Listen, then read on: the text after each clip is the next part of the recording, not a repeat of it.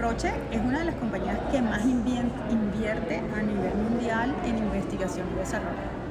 ¿Okay? Te puedo dar unas cifras, voy a, voy a buscar aquí una, una ayudita porque que creo que es importante que eso lo, lo, lo tengas por allí. Nuestra inversión es de aproximadamente, nosotros hablamos en franco suizo, pero voy a llevarlo a dólares, 13 billones de dólares. Billones. Billones por año. ¿Okay? Estamos en el top 3 top 3 de inversión en investigación y desarrollo de la industria farmacéutica y en el top 10 de la innovación a nivel mundial.